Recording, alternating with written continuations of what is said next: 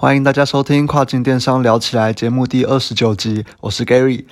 那我最近发现啦，就是越来越多人愿意在这个 Pockets 或者是 YouTube，哎，或者是 Facebook 等等的去分享一些关于我们这个跨境电商的跟亚马逊的一些操作。那很多都是我以前没有看过的人，那当然有有一些人是我本来就知道的。然后我觉得其实诶这些都很不错啦，我觉得这是一个好现象。那代表说就是可能各位听众或者是更多想要参与这个跨境电商的诶一些人们是更有资源、更多资源可以去做学习、去听、去去练习的。那当然也会有人问我说，就是我会不会怕说现在自己的听众被抢走啊？那我自己觉得啦，这个是没有关系的，只要大家能。能够找到真的适合自己的频道，然后真的可以去学习到东西，然后真的是可以去帮助你去获得成功的，那我觉得其实都 OK 啦。毕竟我也没有想过要透过这个频道来赚钱嘛，我只是希望说能够诶来帮助更多人去诶在这个电商的道路上面获得成功而已。所以我觉得大家就可以自取所需啦，就是搭配着听，我觉得也不错。那或许有些东西是他们可能有讲到，然后我没有讲到的，那当然有些东西是我我可能是我。有讲到，然后他们没有讲到的，就大家互相去搭配，我觉得也很不错啦。那我们到现在其实，哎，自己也会一直去听听看别人到底在说什么。只是我自己听的比较多的都是可能欧美卖家啦，就是欧美那边的一些 YouTuber 在讲的东西。那台湾或是中国的，我就比较少听了啦。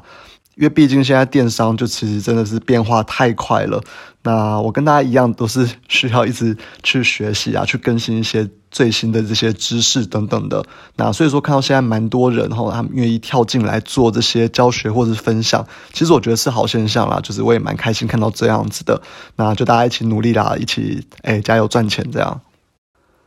OK，那这周的节目就是我也想要稍微补充一下之前都没有提到过的这个亚马逊上面的一些细节。好了。那我自己觉得啊，虽然我现在都是在讲这些亚马逊的东西，不过其实上面很多的一些观念或是逻辑，跟未来我们要做这个品牌官网啊，其实都是有很大的关系啦。就是其实都是差不多的一些逻辑跟观念啦。然后，诶，只要都消化完之后，我觉得都可以在品牌官网上面或者亚马逊上面，诶，得到好的就是一个表现啦。那我这边要先来讲一下这个亚马逊的东西好了。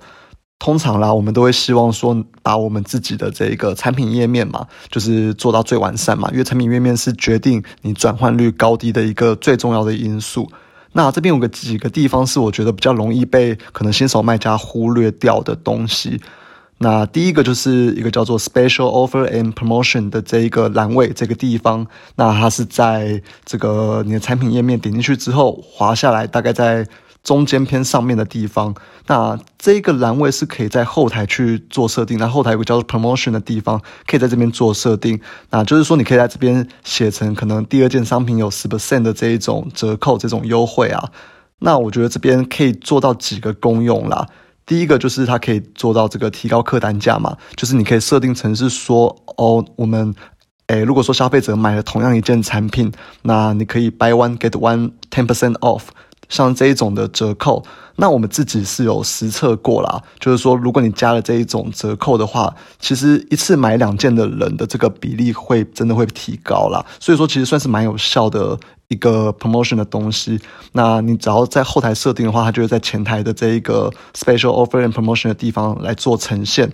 那当然，你也要再去折扣那边去设定啊，去告诉系统说，你这一个折扣是要显示出来在你的产品页面上面的嘛？因为它那边会有个地方可以让你去勾选说，哦，你是要显示出来，或是不显示出来。那你要告诉系统说你要显示出来，那你才会在前台有显示啊。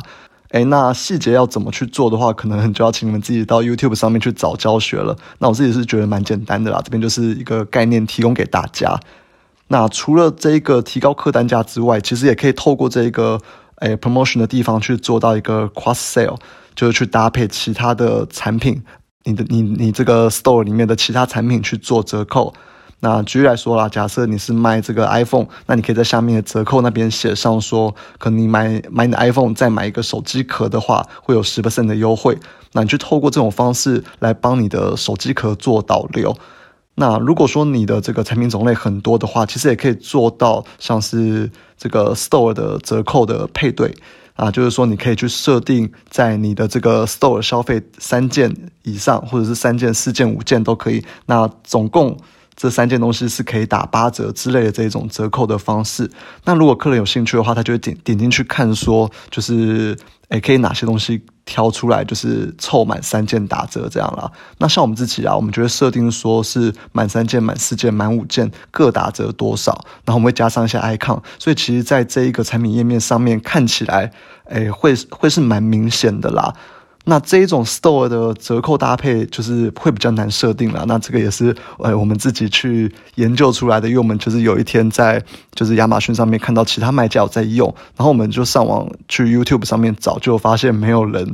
没有人就是有这种教学啊，所以我们就自己去后台一直 try 一直 try，那最后才试出来的。所以说目前应该网络上还是没有教学啊。如果说各位有需要的话，可以再来问我们怎么做这样。OK，那以上就是第一个这个 Special Offer and Promotion 这一个栏位可以注意到的地方了。那第二个我想要提到的是这个 Frequently Bought Together 的栏位。那它的出现的地方就是在你主图的正下面，所以它是一个非常非常重要的一个栏位啦。因为它就是别人看完主图或是看完的 Bullet Point 之后，其实很快的就会看到这个 Frequently Bought Together 的一个栏位。然后这个栏位有非常非常多的一个导流的机会，就是一定要好好的把握。那我先来讲解一下这个 frequently bought together 的这个定义好了。哦，基本上就是你要在你你要请这个客人把这个两件的产品同时去进行 check out，那数量多了之后，诶，这两件产品才会去绑定。所以我们会很希望说，诶，可能在我们自己的产品下面呢，你绑定的这一个 frequently bought together 的产品也会是我们自己的产品，因为这样在产品之间其实才能够互相做一个导流嘛。那通常呢，我们会是。我们比较喜欢的操作就是让一件热门产品，它去带另外一件比较不热门，但是利润比较高的产品。那详细的话要怎么做到呢？这边就要用到我们上一部分有提到的这个 promotion 的部分嘛。基本上就是要设定成是说，哦，你买两件产品，你这一起买的时候，你给他多一点的折扣，那这样子才有办法吸引去客人啊去做这个两件一起缺靠的这个动作。那除此之外的话，如果说你们有 E B C 的版位的话，那 E B C 其实也有栏位可以去做导流啦。那如果没有的话，我觉得你也可以去把这个折扣的这个资讯去放到你九张图的其中一张，然后哎就可以让别人知道说哦，原来两张一起哎两两件产品一起买的话也会有折扣。那我觉得这也是个不错的方法啦。另外，如果说你有在做就是网红行销的话，你也可以叫网红把两件产品加起来。一起加到购物车，然后一起去做这个购买，然后你再退他款项。那这个方法其实是最直接也最方便的啦，就是最可以控制的。但前提就是你要去做到我们之前一直有强调过的这一个网红行销。那我自己是很建议去做这个网红行销啊，因为它其实好处就真的是蛮多的。我相信有听过我这个讲解网红行销的听众朋友们，应该也是知道说我们这一套网红流程，我觉得是非常非常的受用，可以帮助到很多的部分。那如果不知道的话，就可以回听一下之前的集数啦。那我都有在之前的集数特别做分享。OK，那第三个容易被忽视到的细节就是 QA 的部分。那我不敢说 QA 占了一般人就是购买决策的几趴啦，但就像我之前说到的嘛，就是我觉得只要我们能够做的，我们都要尽可能的把它做到最好。那因为亚马逊上面实在有太多不可控的因素嘛，所以我们要把可控的因素把它做到最好，来增加我们的这个成功率嘛。那像是 QA，我觉得就是一个非常简单可以去做操作的部分。那如果说有客人在那边问问题的话，就是我们作为 seller，我们作为这个品牌商，我们一定要去上面做回答啦。如果不回答的话，其实是蛮可惜的。但这个就是最初级的做法啦。其实像我们自己啊，我们有很多个不同的买家账号。因为毕竟就是要申请这个买家账号，其实没有很难了。反正就是申请完账号之后，我们就会自己去下单买自己的产品，然后把我们这个产品寄给我们有需要的网红。那这样子，我们其实很快的，就是这几个账号都会已经有这个买过商品或者买过我们自己商品的这个记录了。那当之后有客人来问这个。问我们问题的时候，那其实我们就可以假装成是一个诶曾经有使用过产品的客人去回答嘛，因为他这个 Q&A，他基本上只要有客人留言了，他只会把诶这些 Q&A 的问题寄给曾经有购买过的客人，所以说当我们有购买过自己产品的话，我们这个买家账号就会收到这些 Q&A 的问题，然后我们就可以去做回答。而且就是一个有使用过或是有买过我们产品的客人去做这个 Q&A 的回答，我觉得这样的回答也会比较自然啦，就也一定会比就是你用一个品牌卖家的身份去回答来的更有的更有这个可信度。那再更进阶一点的话，你可以自己去上面做这个引导式发问。那什么是引导式发问？就是去问你特别有优势的地方。那我举例来说啦，如果说你是卖手机壳的，然后你手机壳的特色就是可能很多不同的花色啊，但缺点就是重量有点重。那这个时候你的问题就要问说，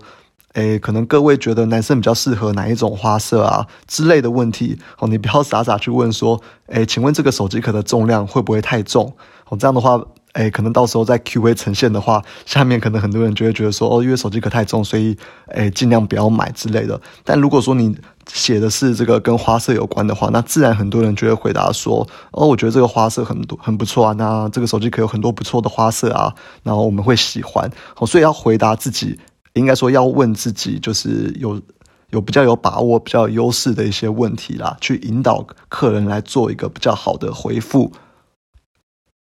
那如果再更进阶一点的话，哎，你的问题可以是在某一个节日之前去问，那可能像是哎问这个手机壳到底适不适合作为礼品送人呐？那系统它就会自己发这些有问题的信件给这个买过的客人嘛。那如果之前有购买过的客人觉得还不错，然后在节日前他又收到你的这些问题，那他他当然会很开心的去做回答嘛。那甚至会唤起他的这个购买欲望。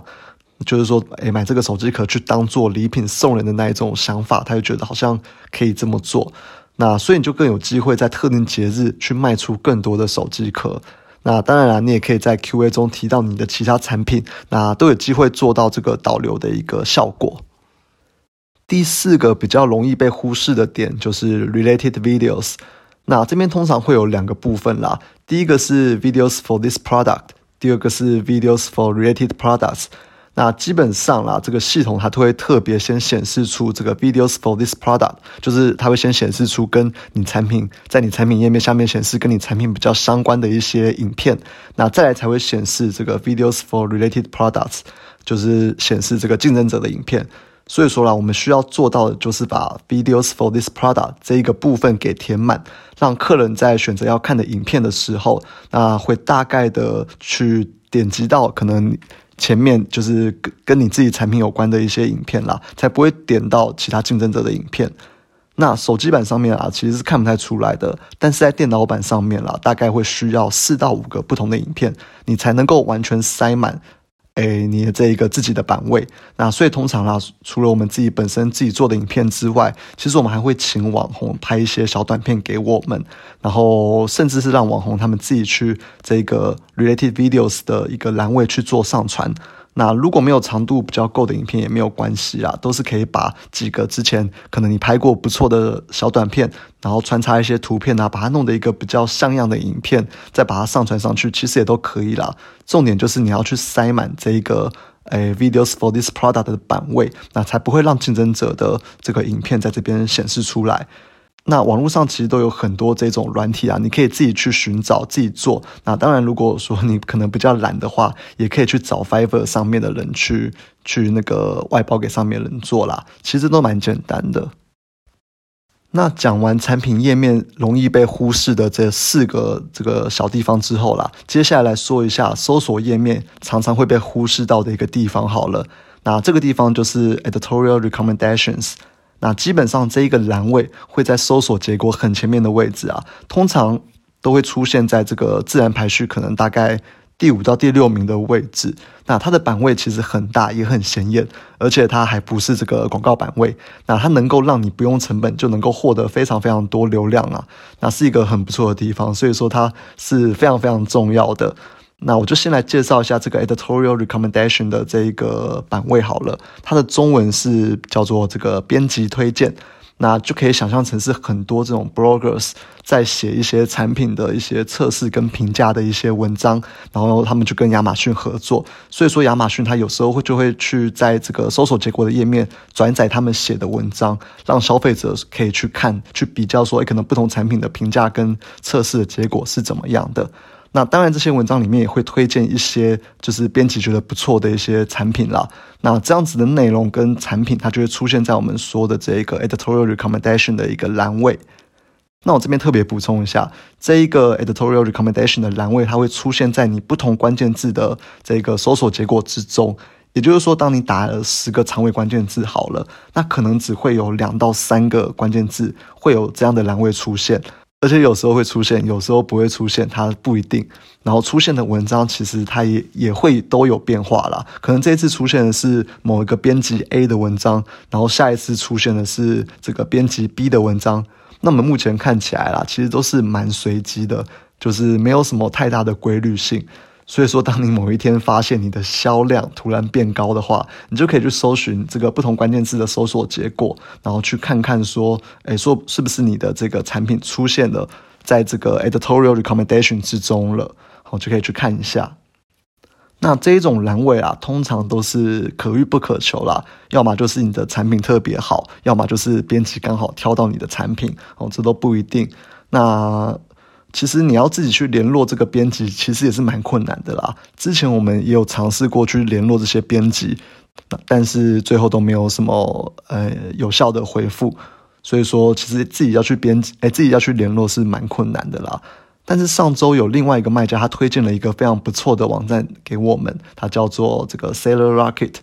那它的原理其实很简单，就是他们网站内部有人会去特别联络这一些编辑。那我也不确定他们是怎么联络上编辑的啦，可能就是诶自己内部有认识吧，或者自己就是在他们这种编辑的产业，这个我不确定。那总之他是说他有很多这些编辑的资讯，然后透过他们的这个服务，其实可以去联络到这些编辑，请这些编辑把你的产品给放上去，让你的产品是很有机会在这个 editorial recommendation 的这些栏位来出现的。那除此之外，很多这一种文章，它也都会出现在这个 Google 搜索结果的页面。诶，举例来说啊，假设有人想买手机壳，那他可能会在 Google 上面去搜寻这个手机壳推荐之类的这些搜索词嘛。然后这些编辑写的文章，其实就蛮有可能会被这些搜寻这个手机壳推荐的这些客人给搜寻到。然后当客人看到这些文章上面有你推荐。诶，有推荐到你的产品的时候啦，那他们很有可能就会在亚马逊上面去做购买嘛。所以他们的这些服务，除了在针对这个亚马逊站内的这一个版位之外，也会针对一些站外导流的部分来做一个优化啦。所以其实整体的效果还不错。那接下来讲讲这个 Seller Rocket 的服务的这个收费方式好了。印象中啊，它是每个月的月费，然后再加上透过他们的这个购买链接卖出的每一件产品的固定趴数。啊，我记得好像十五趴吧，就是你透过他们这个链接卖出去，他们就会抽取你十五趴的费用，然后每一个月都会去寄这个报告给你看啦，去告诉说你是有多少人是从这个 editorial recommendation 点进来下单的，那又有多少人是从 Google 那边进来的。那他们其实都有用一个亚马逊后台的一个功能，叫做 Affiliate Link 这个功能啦。那就是只要透过这个功能来下单，透过这个 link 来下单的话，他们这边都追踪得到。所以我觉得他们的数据应该是蛮正确的啊，这点应该是不用担心的。那我自己是觉得说啦，你们要评估要不要使用这个服务的方式，其实就是去看你的这个广告效率嘛。如果说你的目标 Echoes 是三十 percent。那把它这个服务的这个月费再加上十五 percent 每一件产品的费用，其实这两个你算一算，只要整体来说一件产品卖出低于百分之三十 percent 的话，其实都是很不错的投资了啦。那因为它这个服务其实就等于是一个广告啦，等于说你在打广告，在这个 Google 跟 Editorial Recommendation 的这个栏位上面。所以只要整体的效益好，那你就可以把它想象成是一个很不错的广告啦。Acos 可能低于你原本目标 Acos 的广告这样子。但各位要特别注意到一种状况，就是说你如果啦，你本来的产品就已经在这个 Editorial Recommendation 的上面，然后如果你又要去使用他们这个服务的话，那等于就是你本来不用花钱去购买的这个位置，那他们也会过来跟你收费，那这样的话就会比较不划算了嘛。就像我们自己啊，就是这种状况嘛。不管是在这个 editorial recommendation，或者是在 Google 上面那种推荐产品的网站上面，我们基本上我们的产品都已经在上面了啦。所以，我们暂时就不会去购买它这个服务，不然就是要去谈说，可能我们原本已经有了这些编辑推荐的地方，或者是我们原本有的这些网站，那你不能再给我们算钱啦，就是透过这种方式，不然的话，我们直接去购买他们这个软体的服务，其实对我们来说是很不划算嘛，因为我们本来就已经在上面有一个这个位置了。那总之这一次介绍了几个值得注意的地方给大家了，那当然应该还是有很多地方是可以去做优化的。反正我觉得就是平常啊，就是多多去划一下这个 Amazon，然后去看看别人都怎么做，然后可以去偷偷模仿一下，或者是看自己的页面哪里做的还不够好，那或者是说可以去诶尝试着输入你的关键字啊，然后上面看看上面有没有多一些不同的版位，那像是这个 Editorial Recommendation 啦，那我觉得多观察就会多一点想法，那或许之后诶可能大家观察到一个最新。最厉害的版位，或者是观察到一个非常厉害的一个操作方式，也说不定嘛。那如果说真的有的话，就请大家再拿出来跟我们分，诶，来做个分享吧。因为毕竟还是希望说大家能够一起来努力啦。就是各种分享资讯，我觉得不藏私都是最好的。那这期节目就聊到这边吧，谢谢大家收听，拜拜。